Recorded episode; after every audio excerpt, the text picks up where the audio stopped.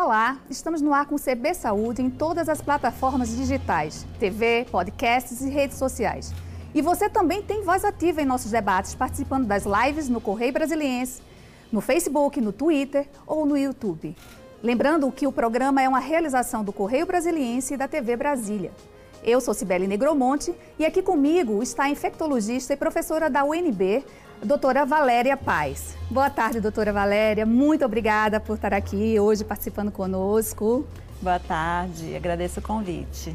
Vamos conversar mais ainda sobre Covid, né? O tema não, não, ainda continua na pauta. E, existe um risco de uma terceira onda, de fato, doutora? Ou há como ainda a gente impedir a chegada dessa terceira onda?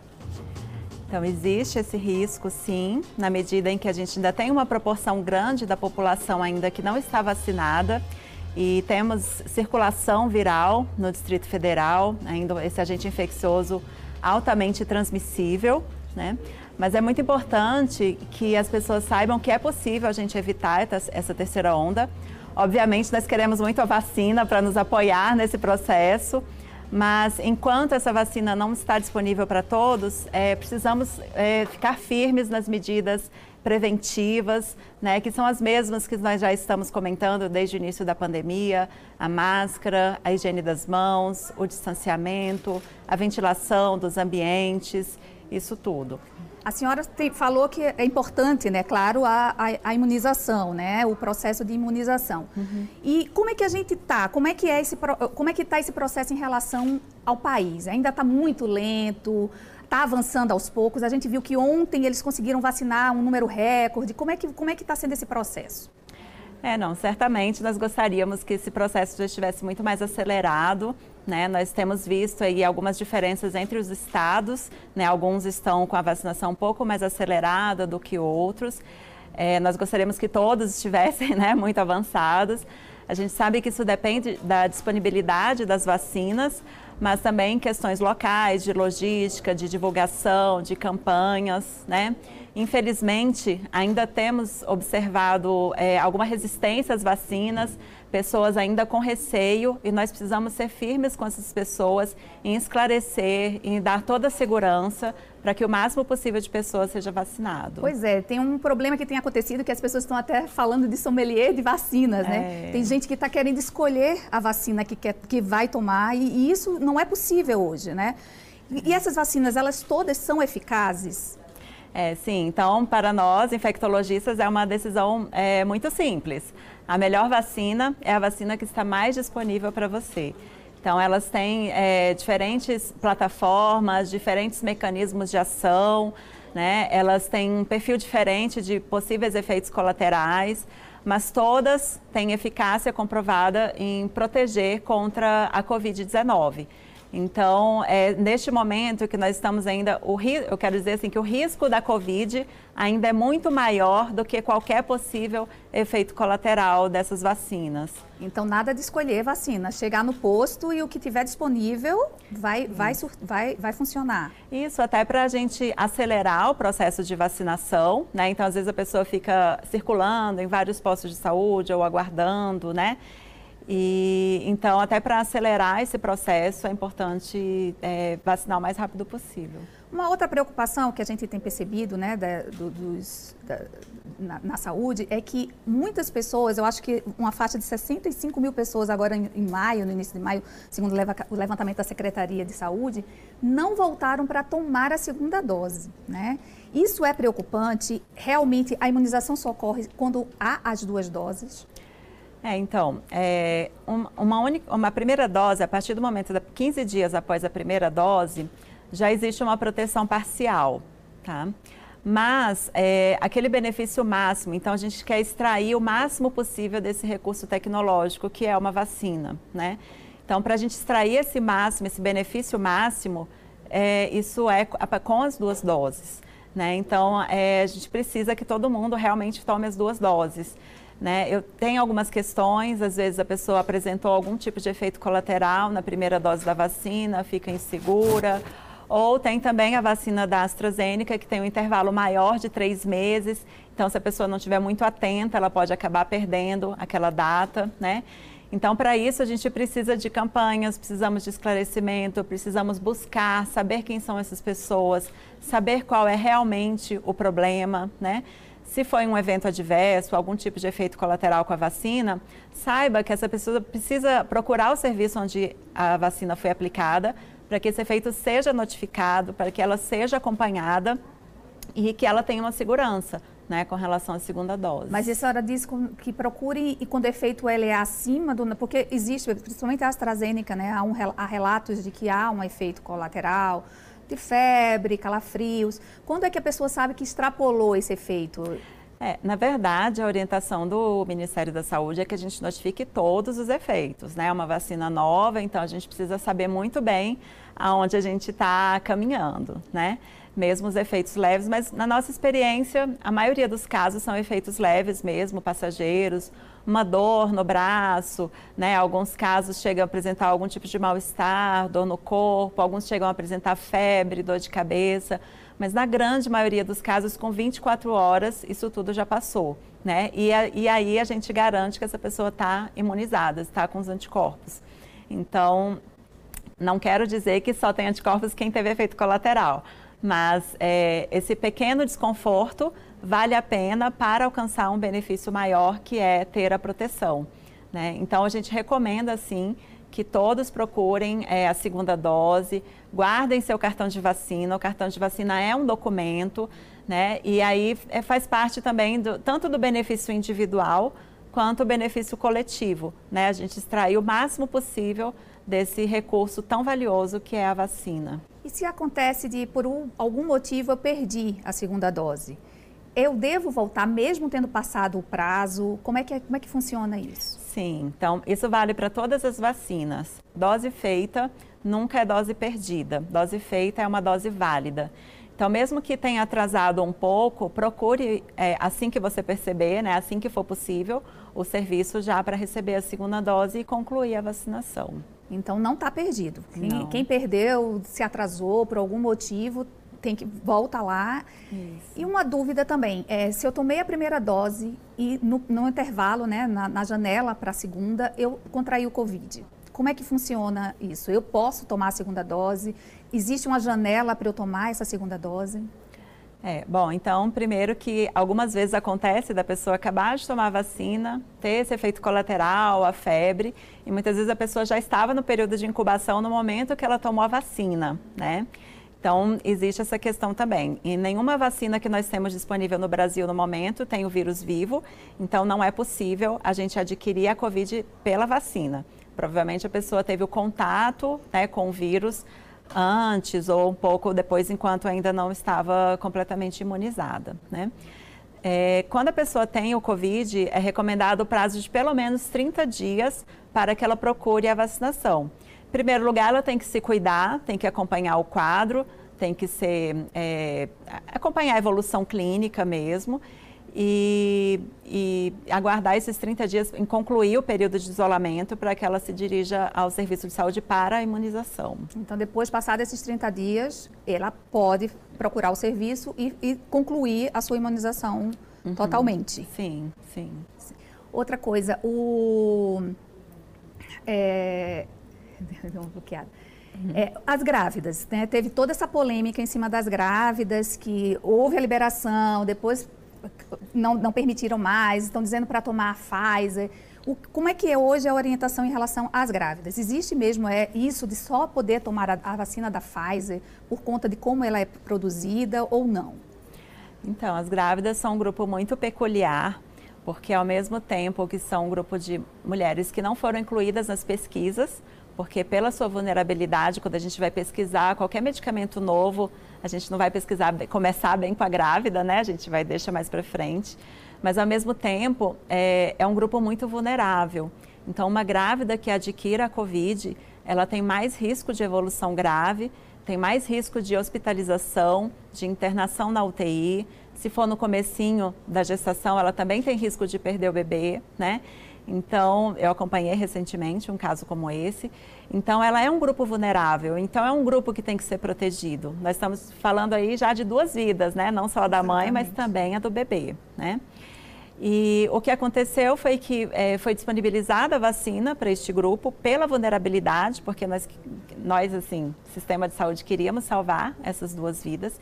E aconteceu um caso de uma gestante que recebeu a vacina da Pfizer e que ela teve aquela complicação grave, que foi uma trombose, né, uma complicação raríssima, mas que foi identificada e que foi relacionada na situação, foi associada ao período pós-vacinal.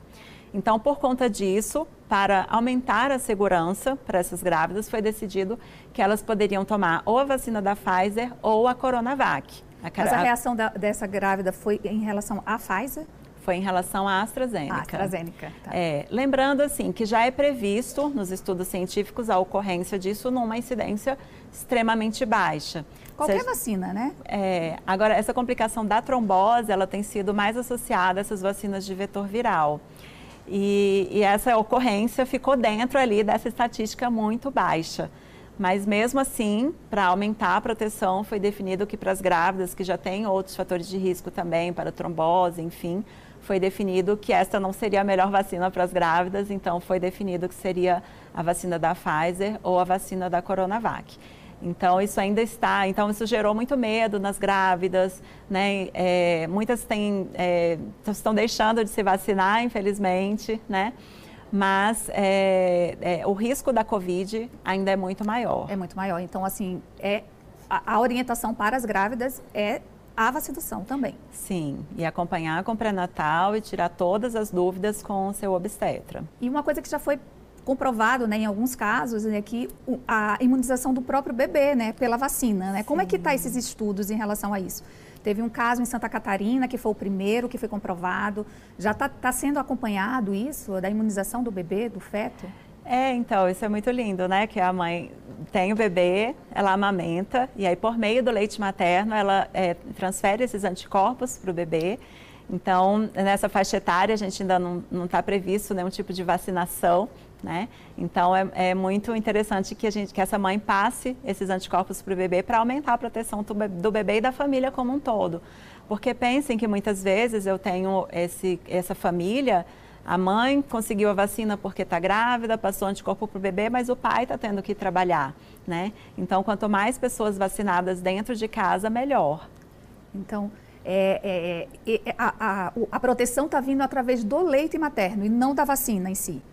É, a mãe é, recebe a vacina, ela produz os anticorpos e passa para o bebê pelo leite pelo materno. leite materno. Então. Temos que tem situações também que nós temos a, o irmãozinho mais velho, né? Então às vezes tem um irmãozinho que está indo para a creche, que às vezes está exposto ali porque né, precisa ir, o pai tem que trabalhar, enfim, isso acontece, a gente sabe, né? Cada um, tá, estamos todos convivendo com esse tipo de situação, né?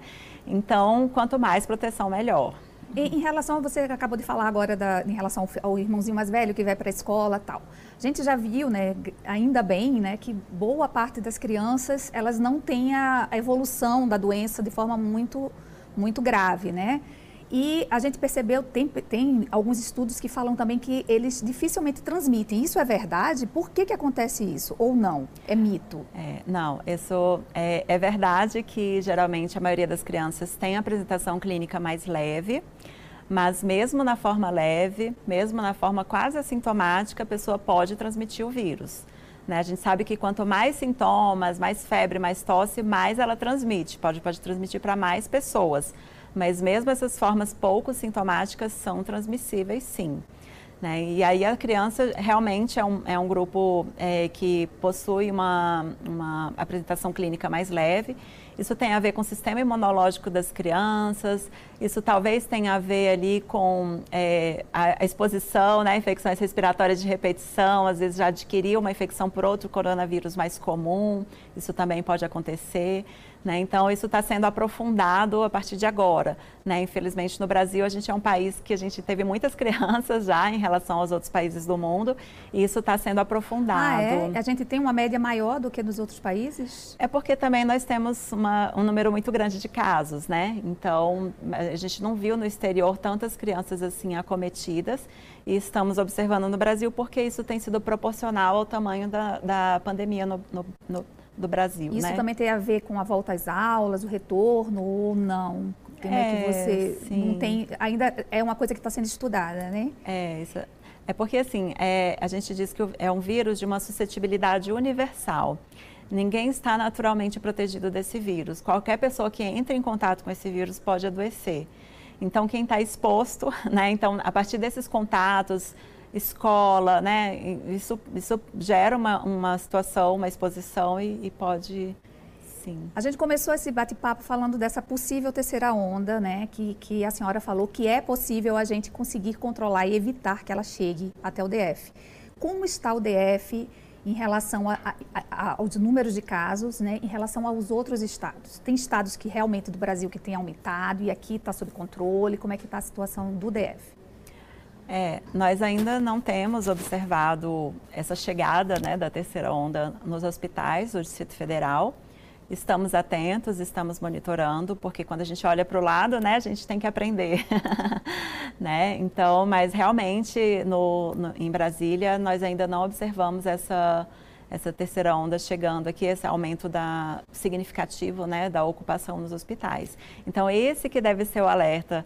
Ao invés de, de comemorar agora, a gente deve intensificar para que isso não chegue mesmo e para que a gente consiga vacinar antes que chegue. É porque é uma coisa até natural, né? A gente está um ano e quatro meses né, nessa situação e as pessoas veem que parece que melhorou um pouco a situação, as pessoas relaxam e aí acaba vindo né, um ciclo vicioso, que foi uhum. o que uhum. aconteceu, acho que no início do ano, né? E então a orientação para a população é não relaxar. É, continuar, né? Claro que todos já estão levando as suas vidas, nós já estamos vivenciando essa situação há mais de um ano e meio, né? Na verdade, que, que chegou, né? É, então, estamos levando nossas vidas, né? mas inserir nas nossas rotinas as medidas de prevenção. Né? Isso que eu quero falar. É, é não falar, ah, não, deixa para lá, né? Isso vai chegar em todo mundo mesmo. Não, calma, está tão perto. Né? As vacinas, que era o que a gente mais queria, já estão é, sendo realizadas. Né? Então, inserir na, nas nossas rotinas as medidas preventivas. Né? E nós vamos conseguir respirar mais aliviados né, no momento que a gente tiver uma alta cobertura vacinal e, ao mesmo tempo, uma menor taxa de transmissão. Esse é o momento que nós tanto esperamos. A taxa de transmissão no Brasil, no DF como todo, ainda continua muito alta, né, doutora? É, isso tem variado é, pelas regiões né, do, do, país. Em alguns locais está mais alto, outros mais baixos. Mas essa combinação é que nós precisamos alcançar. Então, muitas assim, as pessoas às vezes ficam desestimuladas, né? Falam, ah, isso não vai passar nunca. Até quando eu vou ficar com essa rotina? Então, eu estou dizendo aqui, é neste momento, né, que a gente tiver uma alta taxa de uma alta ta, é, cobertura vacinal e uma baixa taxa de transmissão do vírus. Já se tem algum estudo ou levantamento que mostre se alguns estados que estão com a, a vacinação mais avançada está tendo já um, um, um efeito imediato ou ainda é muito precoce para falar isso? Não, isso acontece à medida do que a, a vacinação ocorre, né? É, a, a, o efeito é imediato. 15 dias após receber a vacina, a pessoa já começa né, a produzir os anticorpos, já começa a ter uma proteção melhor.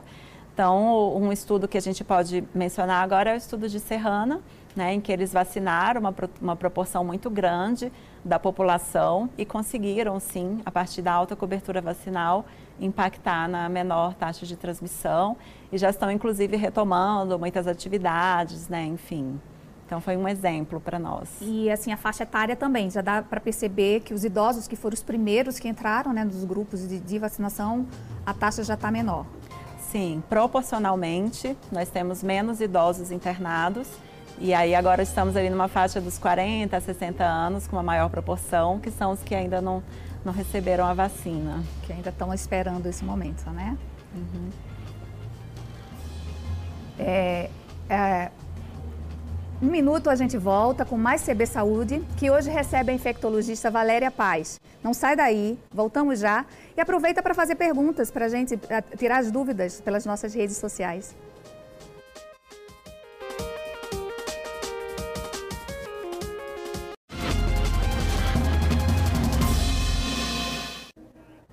A gente está de volta com o segundo bloco do CB Saúde, que hoje recebe a infectologista Valéria Paz, da Universidade de Brasília. Doutora Valéria, a gente recebeu duas perguntas agora, né, nesse intervalo, e a Lilian Marta, ela queria saber se quem está com sintoma gripal e PCR negativo deve tomar a segunda dose. Eu acho que a gente pode estender até se a primeira também, né? Se você está com esse sintoma gripal e o PCR negativo. É, de uma forma geral, durante qualquer episódio febril, agudo, né, é, a gente não recomenda naquele momento. Né? Talvez esperar melhorar um pouco, ver que o episódio não vai agravar, né? enfim. Se ela está com PCR negativo, pode ser que seja outro vírus respiratório, ou então pode ser que seja uma infecção muito ali no começo e ainda não, não identificou, né?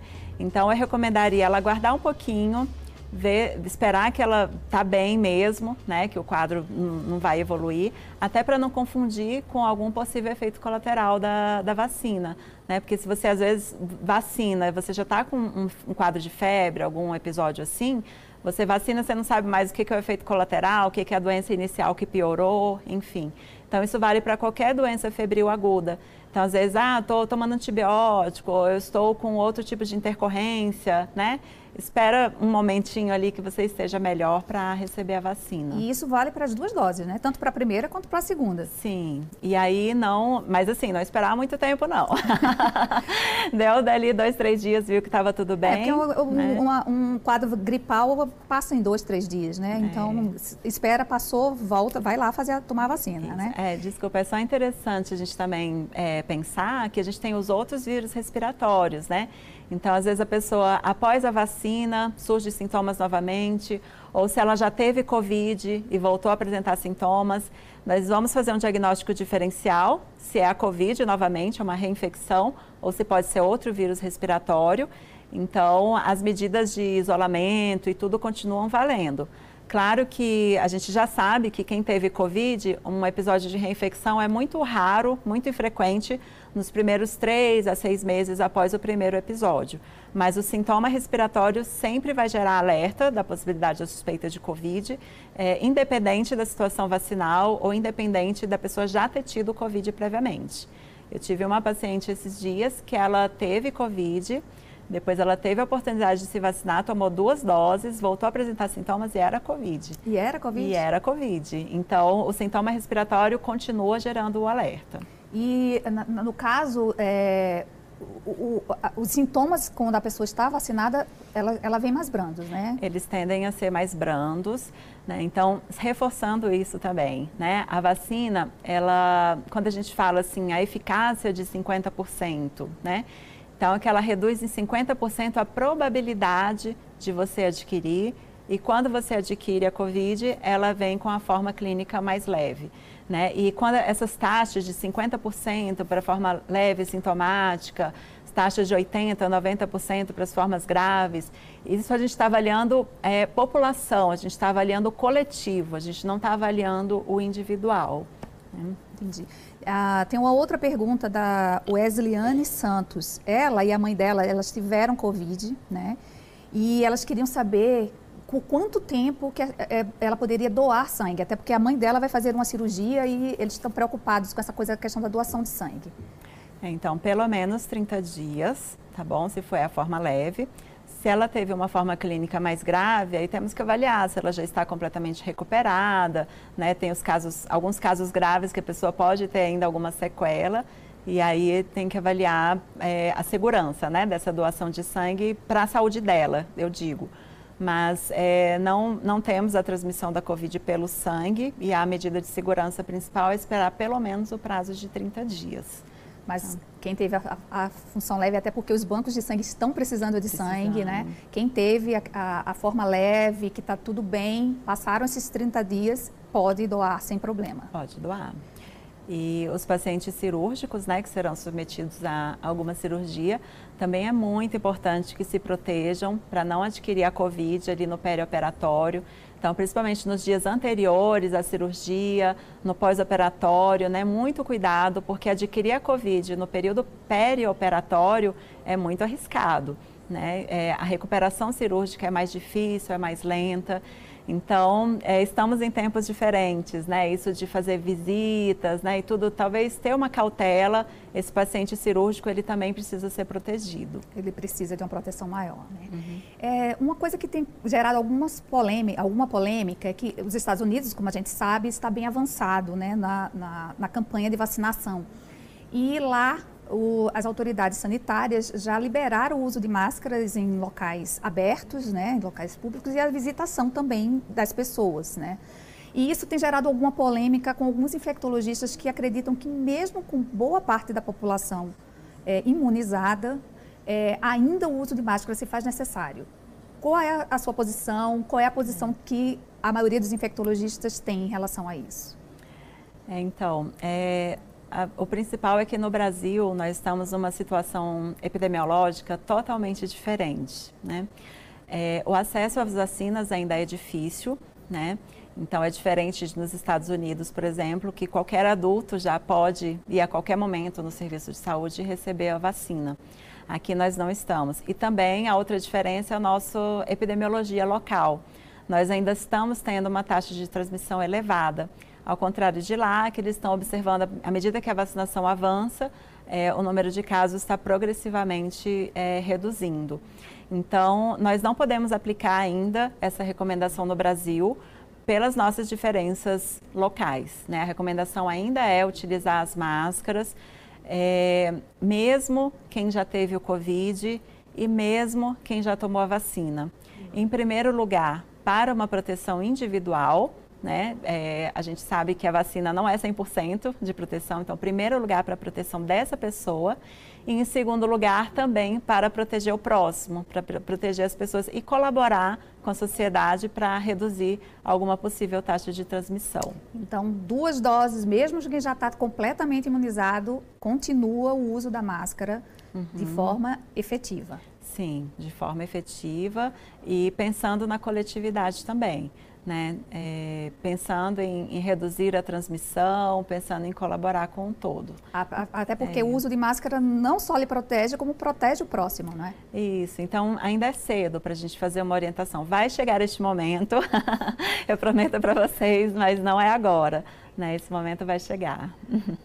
Oh, doutora Valéria, muito obrigada pela sua participação aqui no CB Poder, né? Eu acho que foi bem esclarecedor, CB Saúde, é, foi muito esclarecedor. Eu acho que a população ainda precisa se esclarecer melhor em relação a tudo isso, a vacina, o uso de máscara, o distanciamento social. Muito obrigada. Eu que agradeço o convite e vamos juntos aí continuar combatendo essa pandemia. O CB Saúde fica por aqui. Obrigada pela companhia. Até a próxima e tchau. Use máscara, tá?